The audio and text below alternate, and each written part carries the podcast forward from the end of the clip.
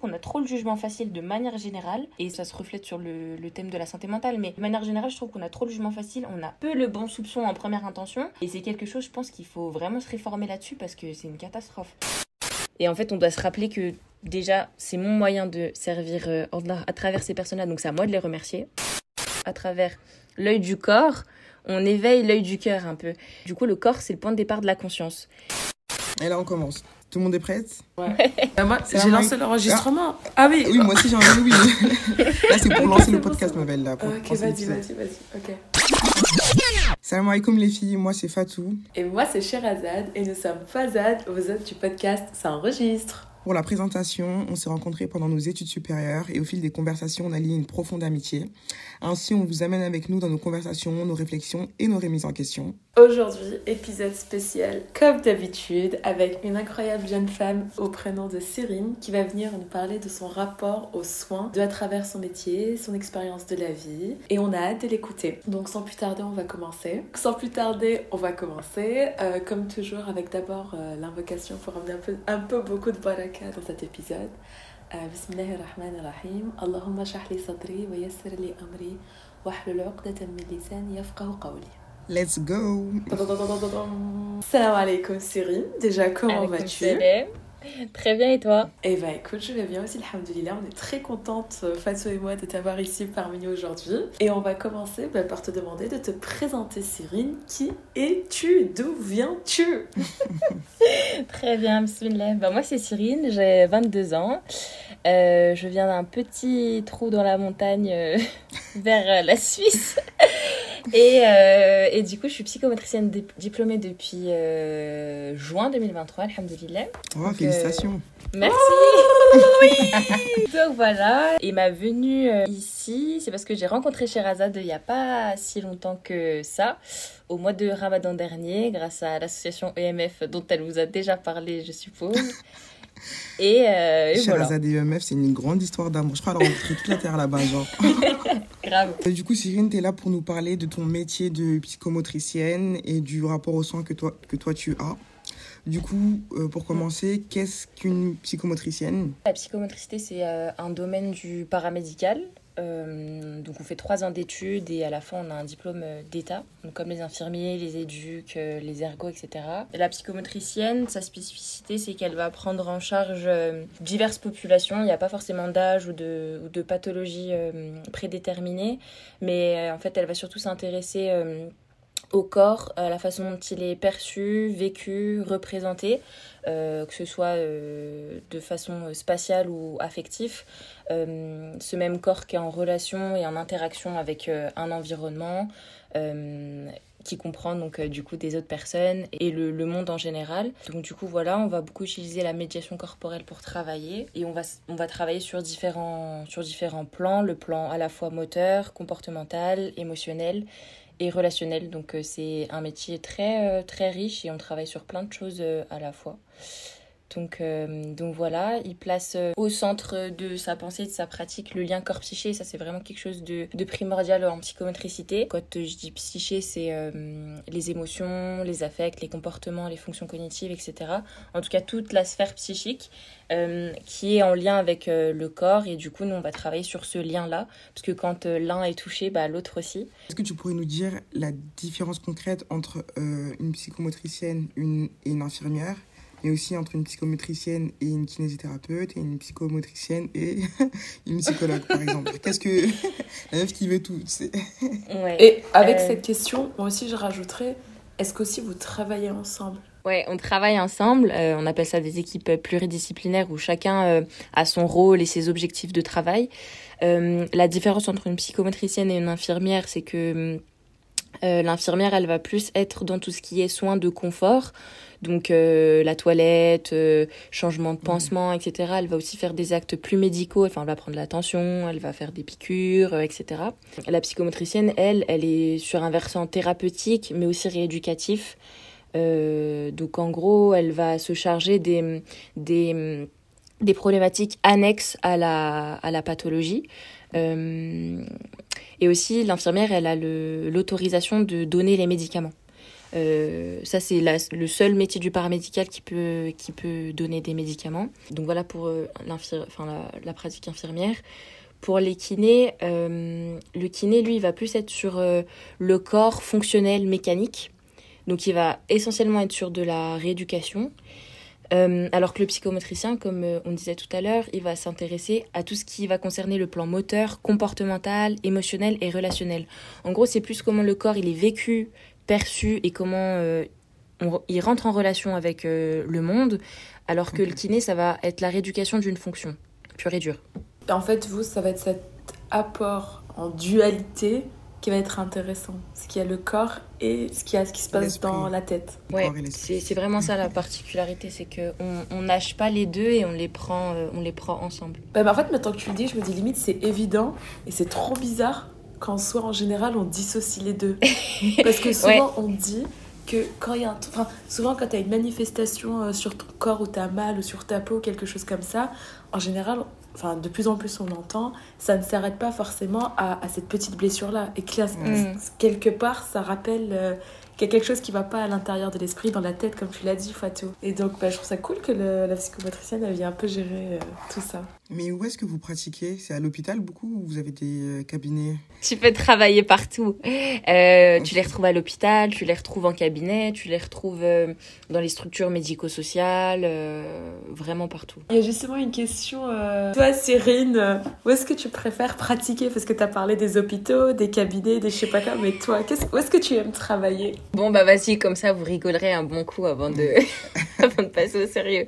Bah du coup, déjà, la population avec laquelle je préfère travailler en termes de tranche d'âge, ça va être les adolescents et les adultes, parce que c'est une façon de travailler euh, qui est différente euh, qu'avec les enfants, par exemple. On n'a pas aussi les mêmes conversations, ils, ils amènent pas les mêmes choses en séance, etc. Donc euh, voilà pourquoi cette tranche d'âge. Et ensuite, il y a deux, deux types de personnes avec qui j'aime bien travailler. C'est les personnes entre guillemets dites en marge. Euh, en, marge de la société, que ce soit des personnes euh, qui consomment, euh, qui, qui, consomment de la drogue ou autres, des personnes qui sont incarcérées, des personnes victimes de violences peu importe, mais en tout cas des personnes qu'on met de côté en général, parce qu'il y a beaucoup de préjugés sur ces, hum, bah, sur ces personnes. On en a peur, on parle à leur place, euh, mais en vrai, on ne les connaît pas. Et je pense qu'en tant que maghrébine musulmane en France, je suis et on devrait être les premiers à hum, à ne pas avoir de préjugés euh, envers eux, mmh. parce que nous aussi, on est en marge de la société, nous aussi, il y a beaucoup de préjugés sur nous, nous aussi, on a peur de nous, euh, nous aussi, on parle à notre place sur les plateaux télé, euh, donc je pense que qu'on devrait tous comprendre ça, mais bon, après, il y a beaucoup de, de préjugés sur ces, sur ces personnes-là, et moi, du coup, c'est pour ça que ça m'intéresse, parce que j'ai envie de les connaître pour de vrai, et pas juste me fier à ce qu'on dit d'elles. et ensuite, il y a quelque chose qui m'attire beaucoup aussi dans ces milieux-là, c'est hum, c'est la violence euh, sous n'importe quelle forme, hein, qu'on en soit l'auteur, la victime euh, ou autre. Euh, mais en tout cas, le rapport à la violence m'interpelle beaucoup parce que je pense qu'on l'a tous vécu de près ou de loin. Et, et en fait, elle est hyper enfermante et souvent euh, on pense qu'elle est libératrice, en tout cas quand on la vit. Et du coup, c'est quelque chose, enfin la violence, c'est quelque chose qui est très difficile à maîtriser. Et moi, ce qui m'intéresse, c'est comment en fait on en fait pour euh, en arriver jusque-là, jusqu'à ne plus pouvoir se maîtriser et, avoir pour seul moyen de communication et la, la souffrance en fait. Donc euh, donc c'est pas des personnes euh, méchantes, c'est pas des personnes dangereuses, c'est des personnes qui souffrent pour moi. Et, et du coup, c'est ça qui me touche particulièrement chez elle. Et c'est pour ça que, que j'aime euh, travailler avec ces personnes-là. Donc, euh, je pense que chez Razad, elle rigolait parce que, parce que j'ai fait mon dernier stage en prison et, et ça m'a vachement appris, ça m'a vachement plu. Et j'ai envie de travailler dans ce milieu-là. Donc, euh... Je comprends pas. C'est-à-dire que tu es en prison et du coup, il y avait des personnes qui étaient malades. Et toi, qu'est-ce que tu leur apportais par rapport à la maladie ou enfin Explique-moi. Dans les prisons, il y, a des, il y a des unités de soins. C'est obligatoire depuis euh, un certain temps. Euh, donc il y a des unités de soins somatiques déjà, parce que bah, c'est des personnes qui sont touchées par, euh, par des maladies somatiques comme à l'extérieur en soi, que ce soit le diabète, je sais pas, un mal de dents ou quoi. Et il y a des unités psychiatriques. dite, ça s'appelle SMPR. Et du coup, dedans, on retrouve des professionnels de santé qu'on retrouverait dans des structures psychiatriques à l'extérieur. donc en fait, on va faire le même travail qu'à l'extérieur d'une prison. Donc, euh, parce que, en fait, les personnes qui sont en prison, c'est des personnes qui étaient dans la société avant euh, et qu'on a mis euh, en prison. Donc, ils souffrent des mêmes maux s'ils étaient atteints de, de, dépression avant. Elle va pas partir parce qu'ils sont en prison. Donc, en fait, on prend en charge les mêmes troubles qui se trouvent à l'extérieur de la prison. Et aussi, on prend en charge les troubles qui naissent dans la prison parce que la prison, c'est un milieu hyper violent euh, peut, qui, peut créer des, vrais traumatismes et, ou qui peut faire euh, revivre certains traumatismes. Donc en fait, euh, on fait le même travail qu'à l'extérieur, sauf que c'est au sein de la détention. On sent que le quotidien n'est pas forcément facile. T'es pas face à des personnes, euh, je pense, qui te facilitent la tâche peut-être ça aussi c'est un préjugé que j'ai et que sur lequel tu vas nous clarifier mais je me dis voilà c'est avec euh, quand même une, une, partie de la population qui qui doit te donner un peu du fil à retordre euh, donc comment tu fais pour gérer ça et euh, pour que ça n'impacte pas forcément après le reste de ta vie dans le sens où Oula, la question là, j'ai ouvert 50 000 tiroirs, mais c'est pas grave, c'est toi qui vas gérer pour répondre. mais voilà, comment tu fais pour un peu garder le sourire, faire la part des choses, leur apporter un peu tout ce positif, ces solutions qui vont les aider, euh, sans que toi ça t'atteigne avec euh, leurs histoires euh, un peu plus compliquées, on va dire. Tu viens de dire leur histoire de vie, et en fait, dans, des, dans ce milieu-là, en tout cas précisément de la prison, c'est pas les personnes qui sont difficiles, c'est plus leur histoire et ce qu'elles te déposent. par exemple, là où où j'ai le plus, euh, entre guillemets, galéré euh, dans, au sein de mes expériences professionnelles, c'est quand j'ai travaillé avec des personnes euh, atteintes d'autisme ou de trisomie 21. Parce qu'en fait, ces personnes-là, pour le coup, elles déposaient pas des histoires... Enfin, directement, elles me déposaient pas des histoires hyper difficiles, etc. Parce que bah, déjà, elles n'avaient pas la parole. Mais par contre, elles, elles étaient très violentes. Euh, combien de fois je me suis fait taper, griffer, étrangler, ah cracher dessus. Voilà. Ah Donc en fait, euh, c'est pas, tu vois, dans les milieux tels que la prison, tels que les hôpitaux psychiatriques, euh, où tu es le plus euh, exposé à, la violence. Enfin, en tout cas, je trouve, et, et suite à mes différentes expériences. Mais en tout cas, pour faire la part des choses, comme tu dis, je pense que c'est important de prendre soin de soi. Euh, parce que tu peux pas prendre soin des autres si tu prends pas soin de toi. Euh, c'est important de délimiter les espaces. Euh, bah, le travail, c'est le travail, chez toi, c'est chez toi. Et, quand, par exemple, tu as une situation qui te touche un peu trop, essayer de, bah, de te dire, OK, pourquoi je ressens ça et pourquoi Parce qu'en fait, ce qu'il faut garder en tête, et ça, on est, on est aussi formé et sensibilisé à ça pendant les études, c'est que ce que la personne, elle va déposer dans la relation euh, thérapeutique que tu entretiens avec elle, ça t'appartient pas.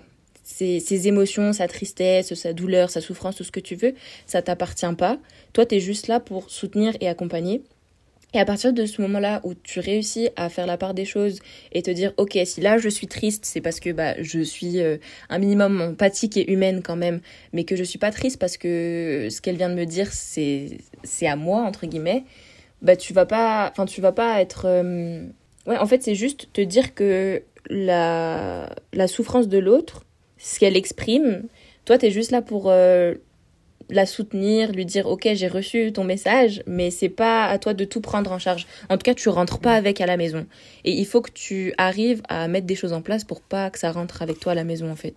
Et ça en vrai on est quand même assez sensibilisé à ça pendant les études. Donc euh, généralement tout le monde arrive bien à le faire entre guillemets.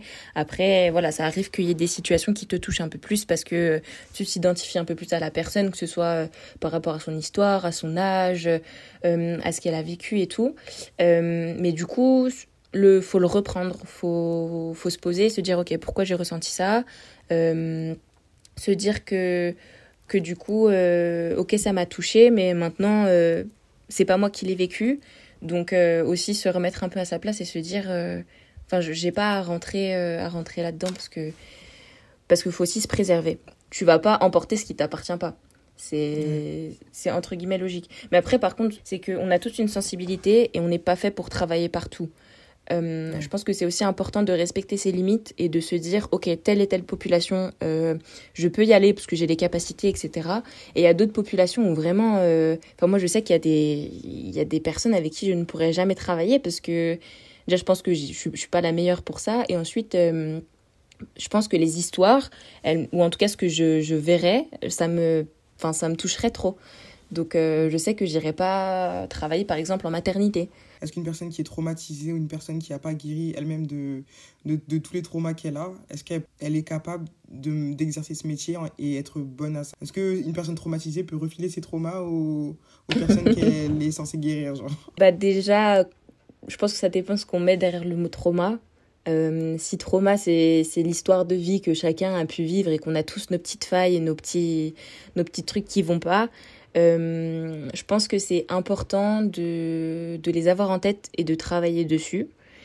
Euh, déjà pour être bien avec soi, avec soi-même. Parce que comme je disais, je trouve qu'on peut pas prendre soin des autres si, si on prend pas soin de soi. Euh, parce que sinon, il y a, y a trop un truc qui va se mélanger en fait. Euh, après, bien évidemment, je pense qu'on a euh, a tous souffert un petit peu quand même.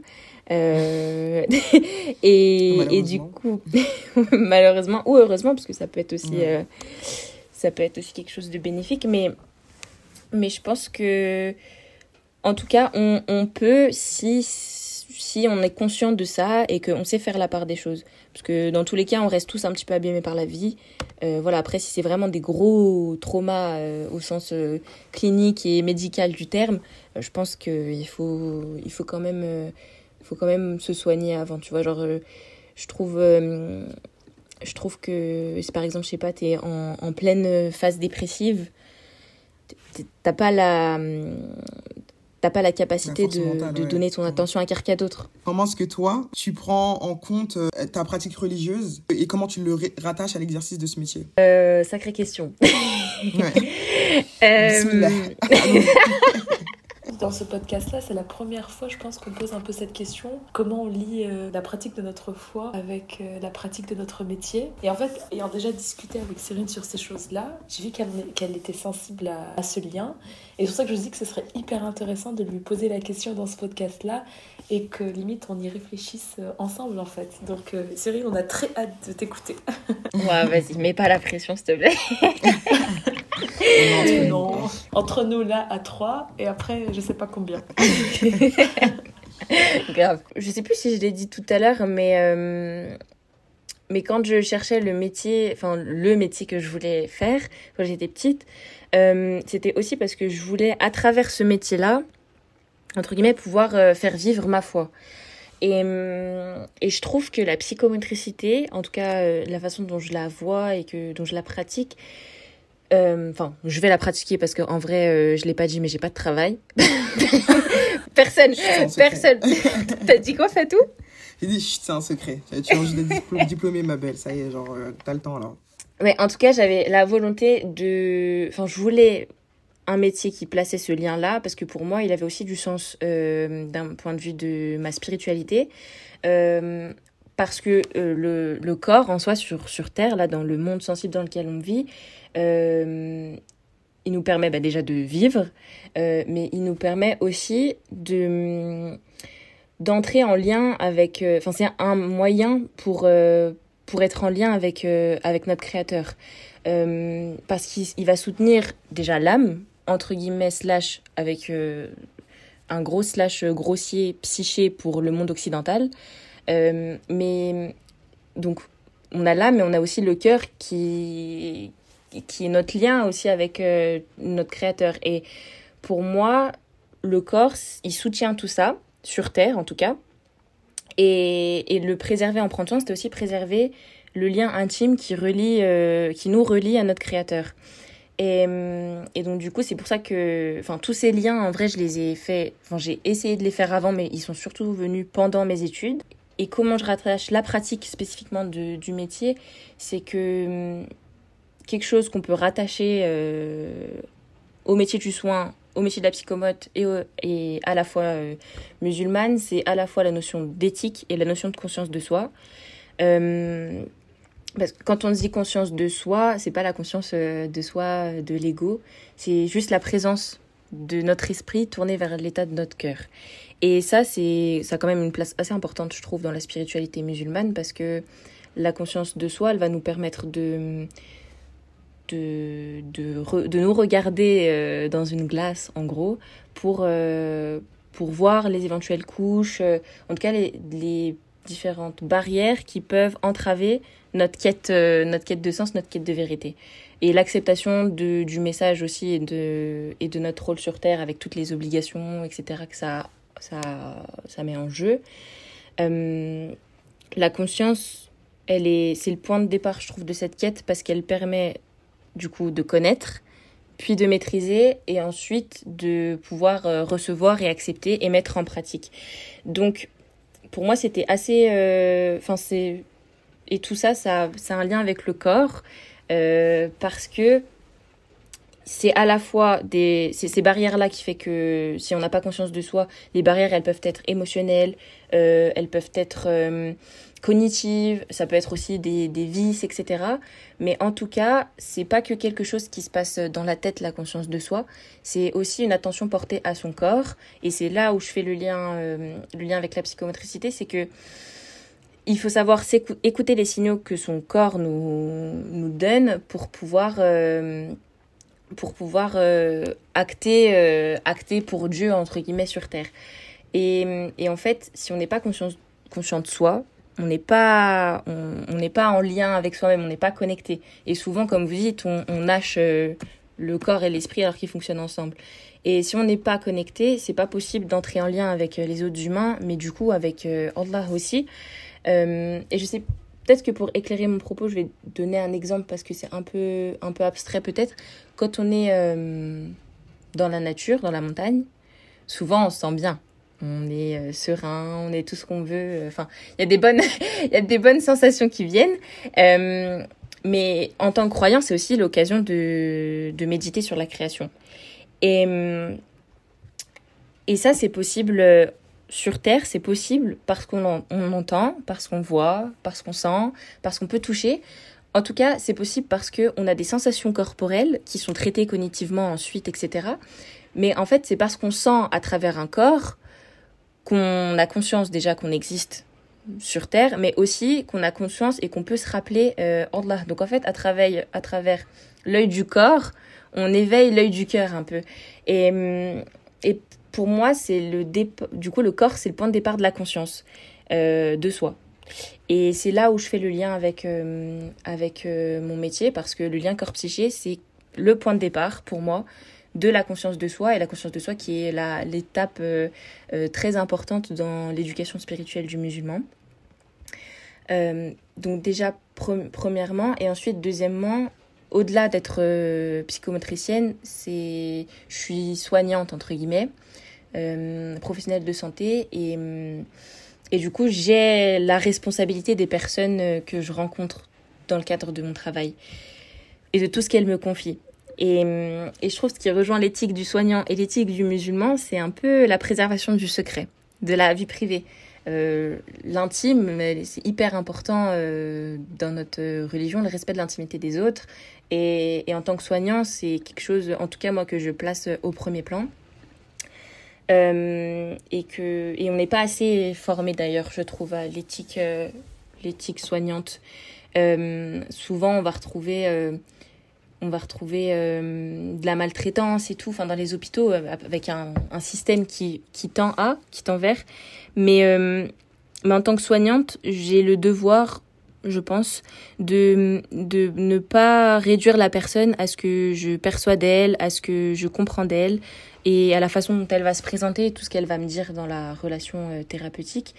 Et, et du coup, je ne dois pas me positionner en, en, sage, en savante, entre guillemets, euh, parce que j'ai fait des études, parce que euh, j'ai un apport théorique, etc. Euh, et donc je pense que ça ramène beaucoup d'humilité. Et, et on, on doit avoir, en tout cas en tant que musulmane, j'essaye souvent de, de remettre l'intention au cœur du, au cœur du travail. Une intention qui fait que je fais pas ce métier-là parce que, parce que c'est cool, que je suis bien vue par les gens et tout, mais que je dois faire ce métier-là parce que, parce que, enfin, pour, euh, pour en fait, parce que c'est un espace aussi de, de, de rappel, de, enfin, de j'ai envie de dire. Enfin, le travail en soi, ça doit être un espace d'éthique, en vrai. L'intention, qui est que de, en, gros, de servir euh, Allah sur terre, euh, elle doit aussi prendre corps. Et c'est là aussi le lien corps-psyché, c'est que c'est pas juste des mots et des pensées où on va dire euh, je vais je vais respecter un tel, je vais je vais machin, je vais machin. En fait, il faut des, des preuves et, que ça prenne corps quoi. C'est pas juste intellectualiser des valeurs qui fait qu'on va pas être maltraitant. Tout ça, ça passe dans les gestes, la posture, le regard, le ton de voix, comment on va parler à la personne. En fait, c'est une attitude corporelle qui va être en cohérence avec ce qui se passe euh, euh, là-haut, en gros, dans nos, dans nos valeurs, notre esprit, etc. Et, hum, et souvent, à l'école, justement, on nous apprend, enfin, on est assis sur une chaise et on va nous apprendre, euh, nous dire l'éthique, c'est ça, ça, ça, ça, ça vous devez respecter le patient, euh, respecter le secret professionnel, mais c'est tout. Mais en fait, ça se résume pas à ça, le prendre soin. Avant tout, c'est comment on va comment va se présenter dans notre corps. Et en fait, ça passe par le corps. Et c'est là aussi où je rejoins euh, encore une fois le lien corps-psyché. En fait, c'est central dans notre vie tout le temps, un peu inconsciemment. Euh, et en fait, quand on y pense, on se dit c'est logique, mais mais on n'a pas été habitué, comme vous dites, vous dites tout à l'heure, à, ça, à ce lien corps-psyché qui est toujours là en fait. Je le conscientise au quotidien d'un point de vue euh, thérapeutique, etc., genre pratique. Après, tout ce qui va être en rapport avec ma foi, c'est vrai que bah, du coup, c'est essentiel de réitérer l'intention tout le temps parce que parce qu'après on peut vite se laisser prendre justement par euh, enfin l'ego il peut vite reprendre dessus parce que bah, les gens ils nous complimentent ils nous disent merci euh, et en fait on doit se rappeler que déjà, c'est mon moyen de servir euh, à travers ces personnes-là, donc c'est à moi de les remercier. Et ensuite, on doit se rappeler que que euh, tout ce que je fais là, ça m'est permis que parce que il me l'a permis justement. Donc euh, l'enjeu, on va dire, c'est c'est réitérer cette intention tout le temps. après, oui, c'est vrai que ce lien corps-psyché, je l'expérimente je l'expérimente tout le temps dans le cadre du travail parce que c'est le cœur du métier et, il s'exprime de différentes manières, hein, que ce soit les fonctions cognitives, les émotions, euh, tout plein de trucs. Mais je trouve qu'il y a aussi la dimension spirituelle qu'on n'amène pas forcément euh, dans, dans le soin parce que bah, voilà, on est dans un pays dit, euh, dit laïque et du coup, ça entre en jeu aussi dans la façon dont on enseigne, notamment la santé. Alors déjà, Cyril, je suis impressionnée que tu aies un peu déjà pris conscience de tout ça en faisant le choix de ton métier, c'est-à-dire à, l'âge de quoi? 17-18 ans. ensuite, on comprend bien que ça a été de plus en plus nourri au, fur et à mesure que tu avançais dans tes études. Euh, mais quand même, moi je peux te dire qu'à 17-18 ans, c'est pas les questions que je me posais, donc euh, moi je Mais du coup, euh, pour approfondir un peu plus ces réflexions-là, maintenant entre guillemets que tu as fini tes études, qu'à travers les stages, tu as pu vraiment expérimenter tout le côté théorique que tu avais nourri de toi-même et que tes professeurs ont pu aussi t'apporter, euh, quelles sont toi de ton côté les réflexions que tu as pu nourrir dans ta relation avec Dieu et de l'islam? En pratiquant le métier de psychomote En fait, en étant sur le terrain, quoi, et en vraiment euh, parlant aux gens qui étaient en face de toi. Bah, déjà, c'est un, un moyen pour, euh, pour moi d'être utile aux gens, de soulager. Et, et du coup, bah, il y a un hadith justement qui parle de ça, qui dit que les gens les plus aimés par Allah sont ceux qui sont les plus utiles aux autres. Euh, et, et, du coup, bah, ça me permet de, bah, de servir en, vrai, euh, en vrai euh, notre, notre Seigneur. Et du coup, si on a ça en tête, enfin, j'essaye d'avoir ça en tête tout le temps quand je suis en stage, quand, quand je travaille, etc. parce que c'est c'est entre guillemets facile du coup. Enfin, c'est pas quelque chose qui est très compliqué d'être utile aux gens. Enfin, c'est c'est des bons points à gagner facilement, quoi. Après, voilà, faut avoir l'intention et c'est ce qu'on disait tout à l'heure. Euh, du coup, c'est c'est l'occasion de servir, mais c'est aussi du coup une épreuve parce que parce que comme je disais tout à l'heure, on a la responsabilité euh, de ce que l'autre va nous confier et, et si on n'est pas capable de de préserver ce dépôt confié justement, cette amana que on a. Euh, bah, on va être jugé pour ça aussi. Donc, en vrai, c'est l'occasion de servir et de faire le bien, mais faut garder en tête que on va être jugé sur ça et que ça peut devenir une épreuve aussi. Le hadith que tu as, dit, et même tout ce que tu dis depuis tout à l'heure, ça fait beaucoup sens parce que dans les familles musulmanes en général, et moi en tout cas particulièrement, et moi je sais que c'est beaucoup aussi dans les familles renois, bref, je m'étale pour rien, il y a beaucoup la notion d'utilité euh, au sein de la famille. C'est-à-dire que c'est pas que chacun a un rôle donné, mais que chacun euh, doit servir à quelque chose. Et on insiste beaucoup dessus quand tu es, es, jeune. Te dire, toi, il faut que tu fasses quelque chose, il faut que tu aies un rôle dans cette famille, il faut que tu aies un rôle dans la société, tu vois. Et pas juste te laisser vivre, vivre pour toi, euh, vivre égoïstement, tu vois. Il faut que tu puisses, je sais pas, vivre, grandir pour ensuite aider tes parents, aider ta famille, ou aider la communauté, ou aider d'autres personnes. jamais juste euh, moi, moi je, moi j'existe, tu vois. Et du coup, ça fait beaucoup de sens ce que tu dis.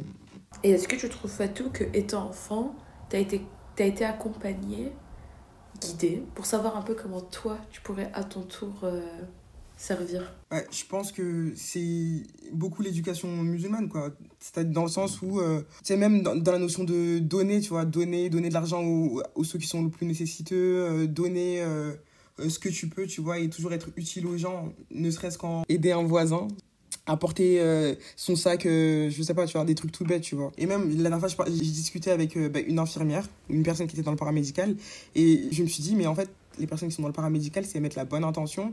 C'est un moyen de, comme tu le dis, c'est un jackpot, en fait.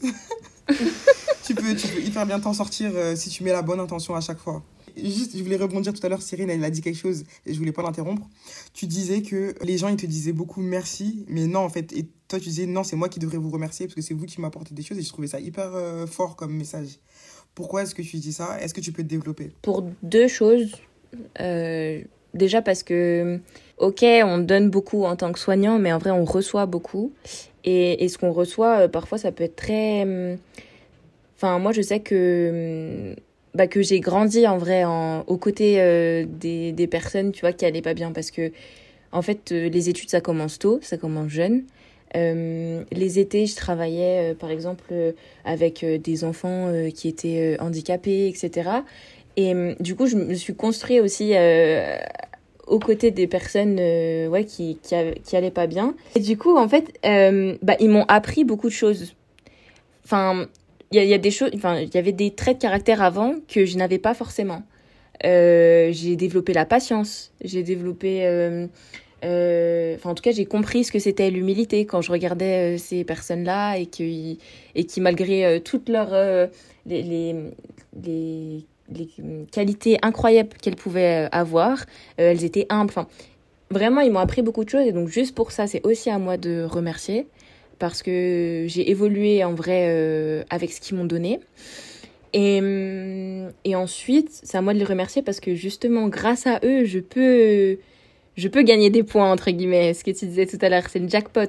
Donc, hum, donc voilà. Et aussi, je pense que c'est le moyen de, de leur, euh, de leur donner euh, la valeur qui, la juste valeur qu'ils ont en fait. C'est pas juste des malades, c'est pas juste juste euh, une étiquette euh, de ce qu'ils ont fait par exemple en prison c'est pas juste des violeurs c'est pas juste des meurtriers c'est pas juste des je sais pas quoi. C'est en fait c'est des êtres humains qui ont plein de choses à apporter. Euh, quand on prend la peine de les écouter et de et de de pas les juger en fait. Et, et franchement je pense que j'ai jamais autant appris que pendant mon dernier stage là en, en prison.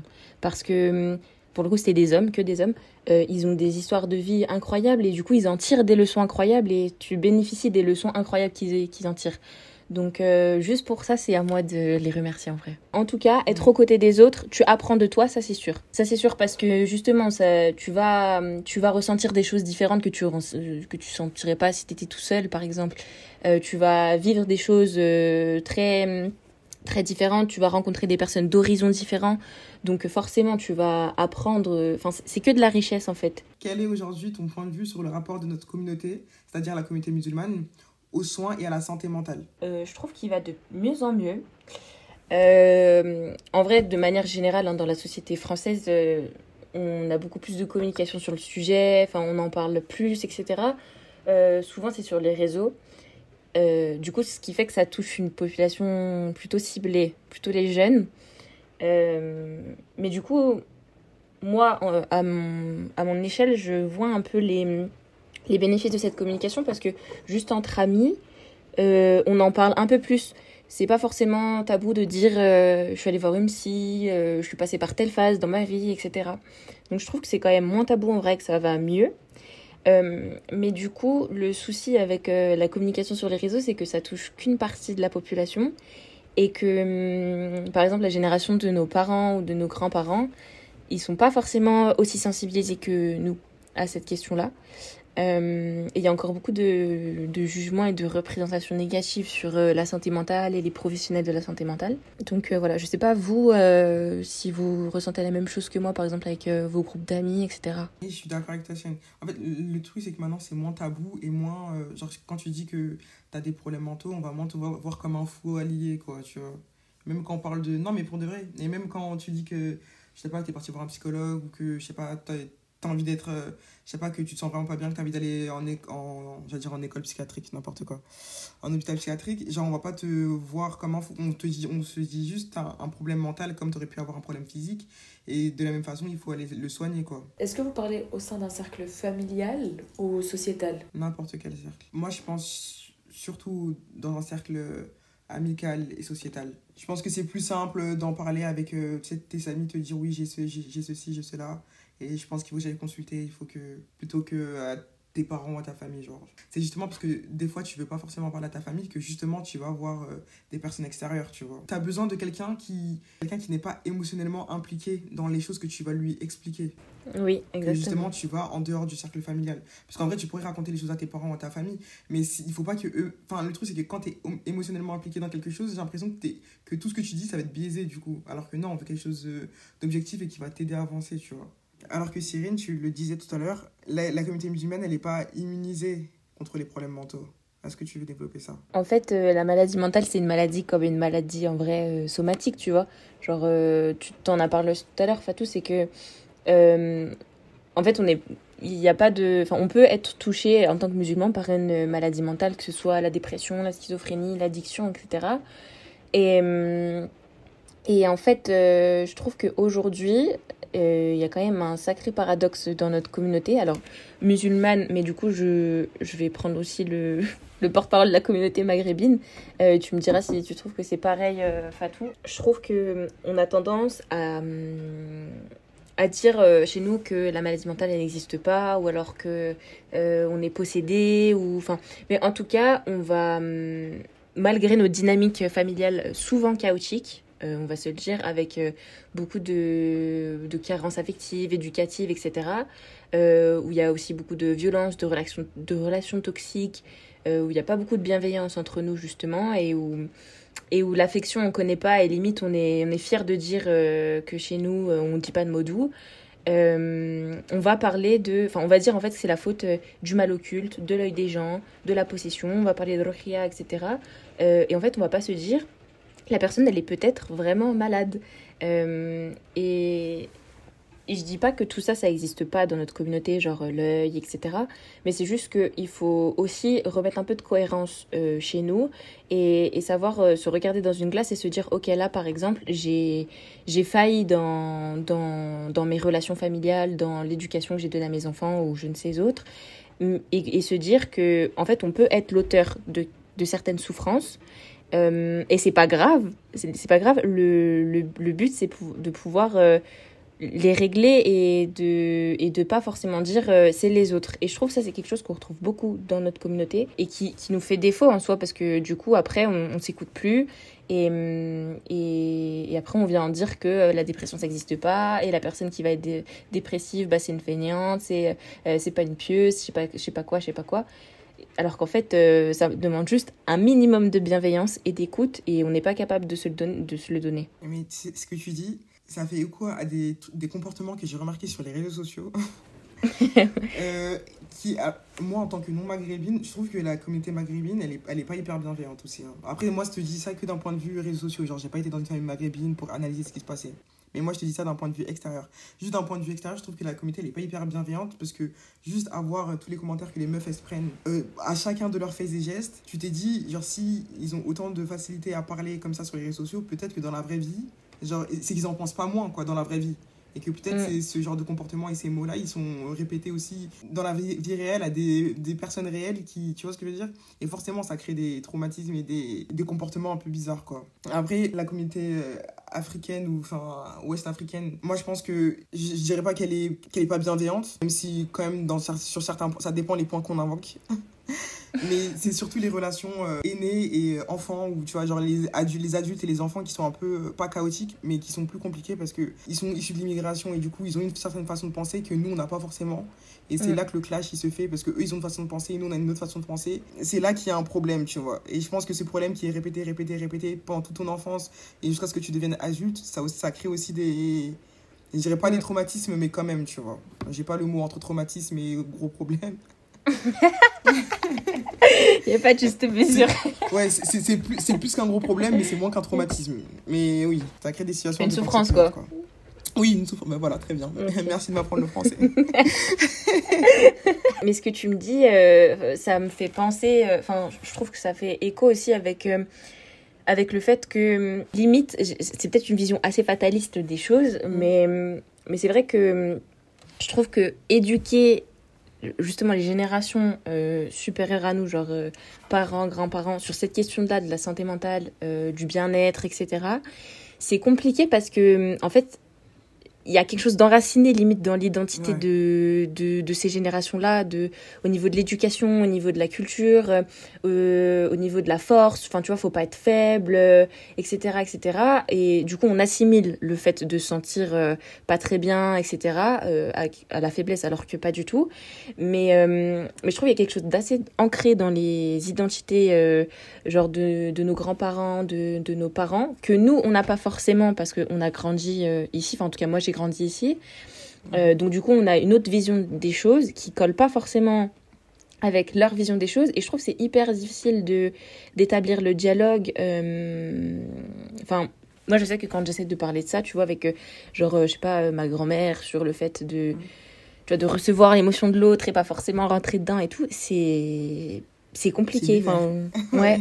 C'est enfin moi perso j'ai jeté l'éponge mais je trouve que c'est difficile parce qu'il y a quelque chose de très ancré et qui est pas facile à démobiliser en vrai Quelles sont les idées fausses que l'on peut avoir sur la santé mentale qui sont le plus répandues? Je sais pas si je veux prendre le spectre de la communauté euh, musulmane en France ou le spectre euh, de la société en général. Dans tous les cas, les musulmans, ils sont les musulmans en France, ils sont dans la société en général. Donc, Non, mais euh, parfois on a des, des problématiques propres à nous qui vont être plus prononcées de notre identité. C'est pour ça que j'ai Oui. posé la question. oui, oui, oui, exactement. Bah, déjà, de façon générale, je pense que la santé mentale, voilà, il y a des représentations assez fortes dessus. Euh, je pense qu'on en a un petit peu parlé, mais par exemple, la faiblesse, le fait que ce soit des personnes faibles, euh, que ce soit des fous, des folles, des personnes dangereuses aussi. Peut-être plus spécifiquement euh, concernant la communauté musulmane, je dirais que souvent, bah déjà, on va avoir le jugement facile au lieu d'être empathique, qu'on va juger la personne dépressive de fainéante. On va dire que ces personnes-là qui sont touchées par une maladie euh, mentale sont, euh, sont pas pieuses, euh, que ce qu'elle fait, c'est haram. alors qu'en fait, je crois que c'est pas ce dont, elle a besoin le, en ce moment. Et, et aussi, je pense qu'il y a un truc qui revient beaucoup, c'est que revenir à Dieu, ça suffit. Et, et en fait, je pense pas qu'on dise ça à quelqu'un qui est touché par le diabète ou par un cancer. Non, la personne, on va lui demander de faire les causes, on va lui demander d'aller voir un médecin, on va lui demander de prendre des médicaments, on va lui demander de prendre soin d'elle aussi. Euh, et en fait, pour la santé mentale, c'est pareil. Et je trouve que c'est pas un discours qu'on porte. Ouais, exactement. Et je trouve que c'est pas un discours qu'on porte facilement euh, euh, sur ces maladies-là. Au contraire, en fait, on va juste juger, on va juste pointer du doigt ce que la personne elle fait pas, parce que euh, parce que je sais pas, elle arrive pas à prier. Par exemple, une personne dépressive, euh, faire la prière, c'est c'est chaud. Genre, euh, ça demande. euh, Non, mais c'est vrai, ça demande euh, beaucoup de des ressources énergétiques qu'elle a pas. Toutes ses pensées, elles sont tournées vers... Enfin, ça tourne dans sa, tête sans cesse. Euh, faut planifier l'action. D'un point de vue cognitif, c'est extrêmement coûteux. La, personne dépressive, elle est... Elle est, enfin, elle est fatiguée par tout ça. Et donc, je justifie pas le fait qu'elle ne prie pas. Mais je pense qu'il y a des éléments de la maladie mentale qu'on n'a pas. Euh, que la majorité de la communauté musulmane n'a pas et qui fait qu'on peut euh, se permettre de juger quelqu'un qui va pas prier. En fait, elle n'a pas besoin qu'on lui dise euh, c'est pas bien ce que tu fais. Elle a besoin de soutien, d'écoute, enfin de d'empathie, etc. Et souvent, on va, on va reprocher le manque de piété, alors que c'est pas un manque de piété, c'est juste, c'est juste que la personne, elle est, elle est malade et qu'elle a besoin de soutien et d'aide, c'est tout. En fait, on, on croit que. Enfin, on se prend pour des. pour je sais pas qui, mais parce qu'on voit pas, on n'a pas la preuve, alors on peut pas croire. Mais en fait, on, on, on est qui, sérieux, pour. Euh, pour, pour, juger de, de tel degré de, de piété ou enfin je trouve qu'on a trop le jugement facile de manière générale et ça se, ça se reflète sur le, le thème de la santé mentale mais de manière générale je trouve qu'on a trop le jugement facile on a on, a peu le bon soupçon en première intention. Et c'est quelque chose, je pense qu'il faut vraiment se réformer là-dessus parce que c'est une catastrophe. En fait, aujourd'hui, on ne sait plus écouter. On pense que, que, que pour aider quelqu'un, il, faut être, euh, il faut être dans l'action. Euh, alors, je dis pas que l'écoute, c'est passif. Mais euh, en fait, on a besoin de donner des solutions, de donner des, réponses, etc. Alors qu'en fait, non.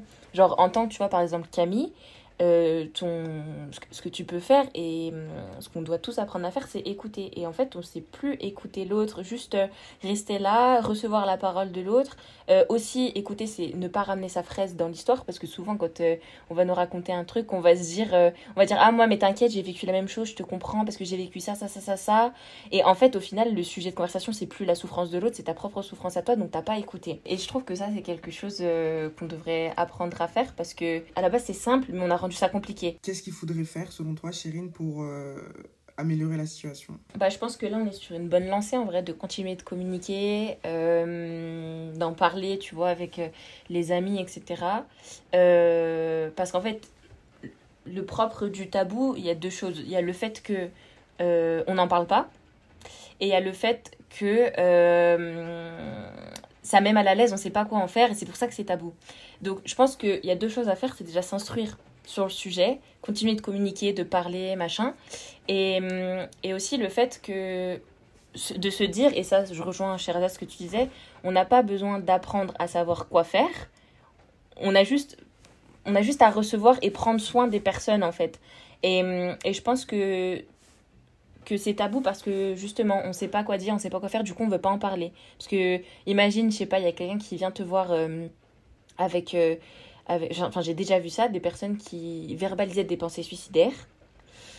Euh, la personne en fait, elle, est, elle sait pas quoi faire en face, elle est paniquée et du coup elle va dire mais non ça va pas, dis pas ça et tout, c'est haram et tout en fait, la personne, elle n'a pas besoin de ça. Genre vraiment. Et, et, je pense que le fait de pas savoir quoi faire, c'est ce qui fait que c'est tabou. Donc apprendre à écouter, ça peut être euh, une chose euh, intéressante. Selon toi, quel est l'impact de tout ce qui se passe en ce moment? Islamophobie constante, euh, les musulmans qui passent un jeune cat à la télé sur BFM, l'interdiction de la abaya, etc. etc. Et le climat un peu anxiogène en France quel constat t'en fais sur la santé musulmane, euh, la santé mentale des musulmans en France? Bah, Je pense en vrai que vous en avez euh, déjà beaucoup parlé dans les épisodes précédents. Je pense que hum, le climat actuel euh, pour les musulmans en France, le premier impact entre guillemets qu'il peut avoir, c'est sur, sur l'identité musulmane en tant que en tant que telle parce que mine de rien on bigne on bigne on baigne. On baigne dans dans enfin dans une discrimination constante. On n'a pas beaucoup de représentants ce qui fait qu'on a du enfin l'identification à l'autre elle est compliquée. Et dans le dans la construction de l'identité d'un point de vue euh, psychologique, l'appartenance à un groupe, elle a, elle a une place primordiale. C'est parce que je vais me reconnaître en l'autre que je vais pouvoir euh, me connaître moi-même et pouvoir me, me m'identifier, me définir, etc. Donc l'autre, il participe au processus de construction de l'identité et en fait, on est dans une société où on est euh, où, le groupe auquel on doit s'identifier, il est minoritaire, discriminé, marginalisé, il est violent, violenté. Et en fait, euh, forcément, tout ça, ça a un impact sur, euh, sur, euh, notre identité en tant que musulman, sur notre estime de nous-mêmes, sur notre, aussi notre sentiment de sécurité, parce qu'il y en a qui peuvent aussi parfois se sentir pas forcément en sécurité. et tout ça, en fait, le cocktail, ça fait un ça fait des jeunes euh, en souffrance qui peuvent être isolés, qui peuvent être euh, euh, aussi tenter de cacher certains traits de leur identité pour pouvoir un petit peu mieux s'intégrer, entre guillemets. ce qui fait que je trouve... Enfin, c'est c'est triste parce que on a une identité qui pour une identité française qui pourrait être riche dans la différence et au final le traitement comme ça, il, peut amener des personnes à, pouvoir justement effacer certains traits de différence. Donc je pense que ça peut causer une souffrance un peu collective. parce que les personnes qui me ressemblent, en fait, elles sont victimes. Et si les personnes qui me ressemblent, elles sont victimes, je me sens touchée aussi. Donc je pense que ouais, il y a une souffrance sous-jacente et, et qu'en vrai vous avez exprimé dans vos autres podcasts, euh, vos, autres, vos autres épisodes, je veux dire. Est-ce que tu restes quand même optimiste ou pessimiste par rapport à l'évolution des choses? Hmm. Non, je pense qu'il faut rester optimiste parce que euh, je pense que c'est en travaillant sur notre communauté qu'on pourra aller mieux en vrai. Parce que euh, en vrai, on me l'a dit, il y a plein de, il y a plein de petits couacs, genre euh, on se juge, on n'est pas bienveillant, etc. Je pense que si d'abord on se concentre sur les relations qu'on a entre nous, on va pouvoir mieux se soutenir et, du coup mieux entre guillemets combattre l'adversité. donc je pense qu'il faut pas être pessimiste, etc. Il faut juste apprendre à à démobiliser certains traits qu'on a euh, qu'on a et dans notre identité euh, de en tant que communauté musulmane euh, pour pouvoir changer certaines choses. Mais non je pense que c'est pas faut pas être fataliste sur ça genre il y a pas non. En quelques phrases en quelques mots qu'est-ce que tu retiens de l'exercice de ton métier que tu appliques à ta vie de tous les jours et qu'est-ce que tu préfères le plus de ton métier Les leçons que j'en tire, c'est que bah déjà il faut, enfin le bon soupçon c'est vraiment important. Genre on nous l'a pas, euh, on nous a pas dit que c'était euh, bénéfique pour rien en vrai, parce que ça évite quand même euh, pas mal de, choses et ça permet de, se concentrer sur la personne et pas forcément sur les préjugés qu'on a d'elle. et il y a quelque chose aussi que j'ai appris, notamment pendant mon stage en prison là, c'est que je suis pas meilleure je suis pas meilleure que les personnes qui se trouvent en prison. C'est pas parce que elles elles ont fait euh, je sais pas un crime elles ont volé elles ont tué elles ont violé elles ont tapé j'en sais rien que je suis meilleure qu'elles. Parce que moi à mon échelle euh, j'ai pu calomnier j'ai pu mentir j'ai pu euh, ne pas prier à l'heure j'ai pu faire plein de plein de péchés tout aussi importants. Et enfin tout aussi importants. J'ai fait des, péchés et j'ai pu faire des péchés. Et je pense que c'est important de garder ça en tête que dans tous les cas, peu importe ce que tu vois des autres et, ce que tu conclus d'eux, entre guillemets, t'es pas meilleur qu'eux. Et, et je pense que ça m'a fait gagner en humilité, en vrai. Euh, donc déjà ça, et aussi quelque chose de plus large. Euh, j'ai compris que mon référentiel culturel, éducatif, enfin tout ce qu'on veut, c'est pas celui de l'autre, dans le sens où c'est pas parce que moi j'ai grandi d'une telle manière, que j'ai une telle vision des choses, etc., que c'est pareil pour l'autre, parce que l'autre, il, a vécu d'une façon différente, il a été éduqué d'une façon différente, il provient d'horizons différents. Et je trouve que ça, ça ouvre euh, à la tolérance qui manque aussi grandement euh, dans notre société française. Et ce que je préfère dans mon métier, je dirais que c'est le relationnel de façon générale. Euh, parce que parce qu'en fait je trouve que les rencontres elles ont une force incroyable donc là je parle des rencontres dans le cadre de, de mon métier mais en soi même dans le cadre tu vois de mes relations amicales euh, récemment, j'ai fait des rencontres qui m'ont beaucoup apporté, tout aussi euh, apporté que mes relations amicales que j'ai depuis euh, je sais pas combien de temps, parce que parce que chacun en fait a apporté aux autres et je trouve que c'est souvent très très riche et qu'on devrait prendre le temps de, se rencontrer les uns les autres, mais pour de vrai, sans préjugés, sans sans jugement, sans tout ça. Ce à quoi tu as été éveillée par rapport à ton métier de psychomotricienne Psychienne, ouais. Ouais, voilà, c'est ça. ça va, j'ai réussi. Finalement, ça devrait limite être à la portée de tout le monde. Pas aussi poussé que toi, bien évidemment, Cyrine, mais dans le sens où on devrait tous être sensibles à ces questions-là, à comment interagir, agir, réagir. Qu'est-ce que tu en penses? Bah, En fait, on devrait tous être sensibles à ces questions-là parce qu'on est musulmans, musulmanes.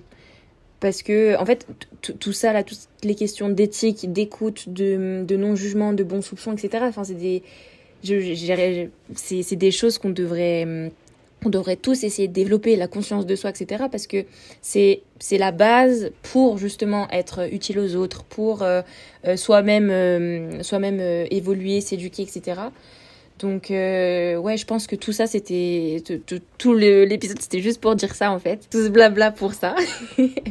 et par rapport aux, ressources, du coup, bah, je pense que par rapport au public visé, je pense qu'on peut citer des choses qui se trouvent sur les réseaux sociaux, euh, notamment tous les psychologues musulmans qu'on peut retrouver sur Instagram, notamment genre euh, Ali Habibi, Afsa Psychologue, etc. En vrai, ils ont du contenu où ils essayent de mettre en lien justement la santé mentale et la foi. Ali Habibi, c'est plus sur sa chaîne YouTube quand même. Après, il y a un livre que j'ai lu récemment euh, et qui pour le coup euh, j'étais en mode waouh mais en fait euh, tout, tout, ça ça fait lien etc. C'est et je pense que vous le connaissez c'est le cœur à l'esprit peut-être. en tout cas ça parle de l'intelligence émotionnelle du prophète sallallahu alayhi wa sallam et hum, et je trouve que enfin, ça évoque notamment la, la notion d'écoute, la notion d'intelligence émotionnelle, et, et, ça parle du fait que bah, pour euh, être en connexion avec les autres, il faut d'abord être en connexion avec soi. Euh, et en fait, euh, le prophète, euh, il n'a pas fait d'études pour ça. Genre, c'est des, des, qualités innées. Donc, je pense qu'on devrait prendre exemple un petit peu sur, sur lui, un peu plus. Enfin, ce livre, moi, pour, il a été. ça a été. Enfin, c'est mon livre préféré. Donc, voilà, je dirais ça.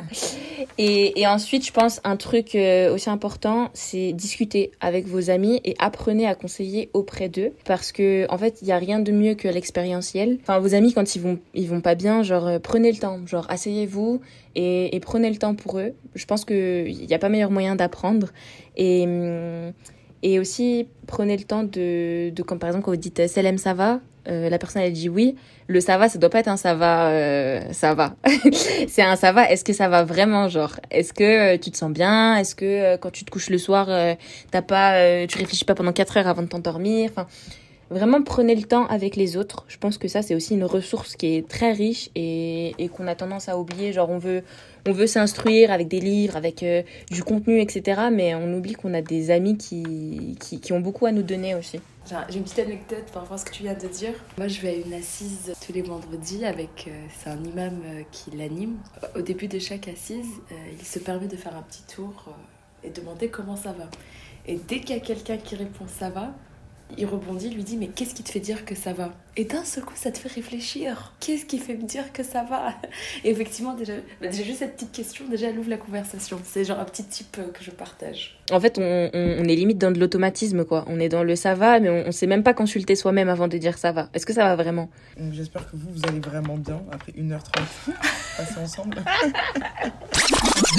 Merci Cyrine d'avoir pris le temps de discuter avec nous, d'avoir pris le temps de nous livrer, de nous raconter un peu ton histoire et de tout ce qui se de ce qui te tient vraiment à cœur et de nous parler de ton métier a je pense que je parle pour Shirazade et moi on a toutes les deux découvert ce que c'était qu'être une psychomotricienne et tout ce que ça a impliqué pour toi dans ta vie. Donc merci pour tout ça. On a été très heureuse de te recevoir euh, chez euh, Ça Enregistre. On espère que ça a été un plaisir pour toi aussi. Mais bien évidemment. Franchement, merci à vous. C'était un pur kiff. Là, je suis refaite pour euh, ma journée. Purée, on a eu une conversation trop intéressante. Genre, limite, je me suis retenue en vrai de poser euh, plus de questions que ça. C'est vrai, dès que ça parle de santé mentale, on a, enfin, on a tellement de questions, de remarques, d'observations. de... C'est encore un monde inconnu en vrai. Donc, Mais en fait, il y a tellement à redire. Pour moi, au-delà de l'inconnu, c'est le fait que ça nous touche tellement que ce soit avec ta soeur, avec ta mère, avec ton ami, avec ta voisine, avec un étranger, avec, avec, avec, avec. Mais je pense que même pour nous, il faut qu'on se déconstruise de, de, nos préjugés un peu pour reconstruire euh, toutes nos idées sur la santé mentale. Donc voilà, bref, là on allait reprendre un nouvel épisode. Comment se déconstruire Prochain épisode. Et bien sûr, ces belles paroles, on vous souhaite une super belle journée, une super belle soirée. N'oubliez pas de liker, partager, commenter cet épisode sur la plateforme même où vous écoutez, histoire qu'on qu'on gagne en visibilité. Et voilà. Surtout, un disclaimer, si vous avez des problèmes, n'hésitez pas. À... Bah toi, vas-y Cyrine, toi qui, qui connais mieux que nous. si, on... si on a des problèmes ou si on connaît quelqu'un qui a des problèmes, qu'est-ce qu'on fait? Euh, Bah ça dépend quel genre de problème. Problèmes mentaux. Bah déjà soyez là pour lui ou pour elle. Euh, je pense que ça, on le redira jamais assez en vrai. Et, et je pense que si ça va pas, genre, n'hésitez pas à en parler autour de vous, genre si vous avez euh, des ressources de confiance, que ce soit des amis, de la famille, euh, n'hésitez pas aussi à les consulter. ça veut pas dire que que vous, on va vous diagnostiquer une maladie mentale, juste prendre soin de soi aussi, ça fait du bien par moment. Euh, après, en tant qu'étudiant, il y a quand même pas mal de ressources il y a les BAPU. Les BAPU, c'est euh, des structures euh, justement qui reçoivent gratuitement, il me semble, des étudiants euh, pour du soutien psychologique, etc. Alors les listes d'attente sont très longues, mais essayez quand même. Et après, il y a aussi une plateforme, Nightline, ouais. C'est Nightline, c'est une, une, structure, n'importe quoi, c'est une plateforme de soutien psychologique gratuit où en fait vous discutez en ligne avec des personnes qui sont formées justement. Donc quand ça va pas, vous avez un coup de mou, vous avez personne à qui parler prenez votre ordi, il euh, y a quelqu'un qui va vous répondre. Et, hum, franchement, ouais, c'est pas mal. Genre, euh, quand euh, on sait pas vers qui se tourner, qu'on a peur, je sais pas, d'être jugé, etc., la personne, elle vous voit pas, elle connaît pas votre nom. Et, et, au moins, vous pouvez discuter avec quelqu'un qui va savoir vous écouter, qui va savoir recevoir votre, votre parole, et, c'est toujours ça de, ça de prix. Bah, merci beaucoup Cyrine pour ce petit moment prévention. Merci à vous tous de nous avoir écoutés. Prenez soin de vous, prenez soin de vos proches. Et à très bientôt pour de nouvelles aventures. Salam alaikum. Bisous, salam. Je peux couper l'enregistrement?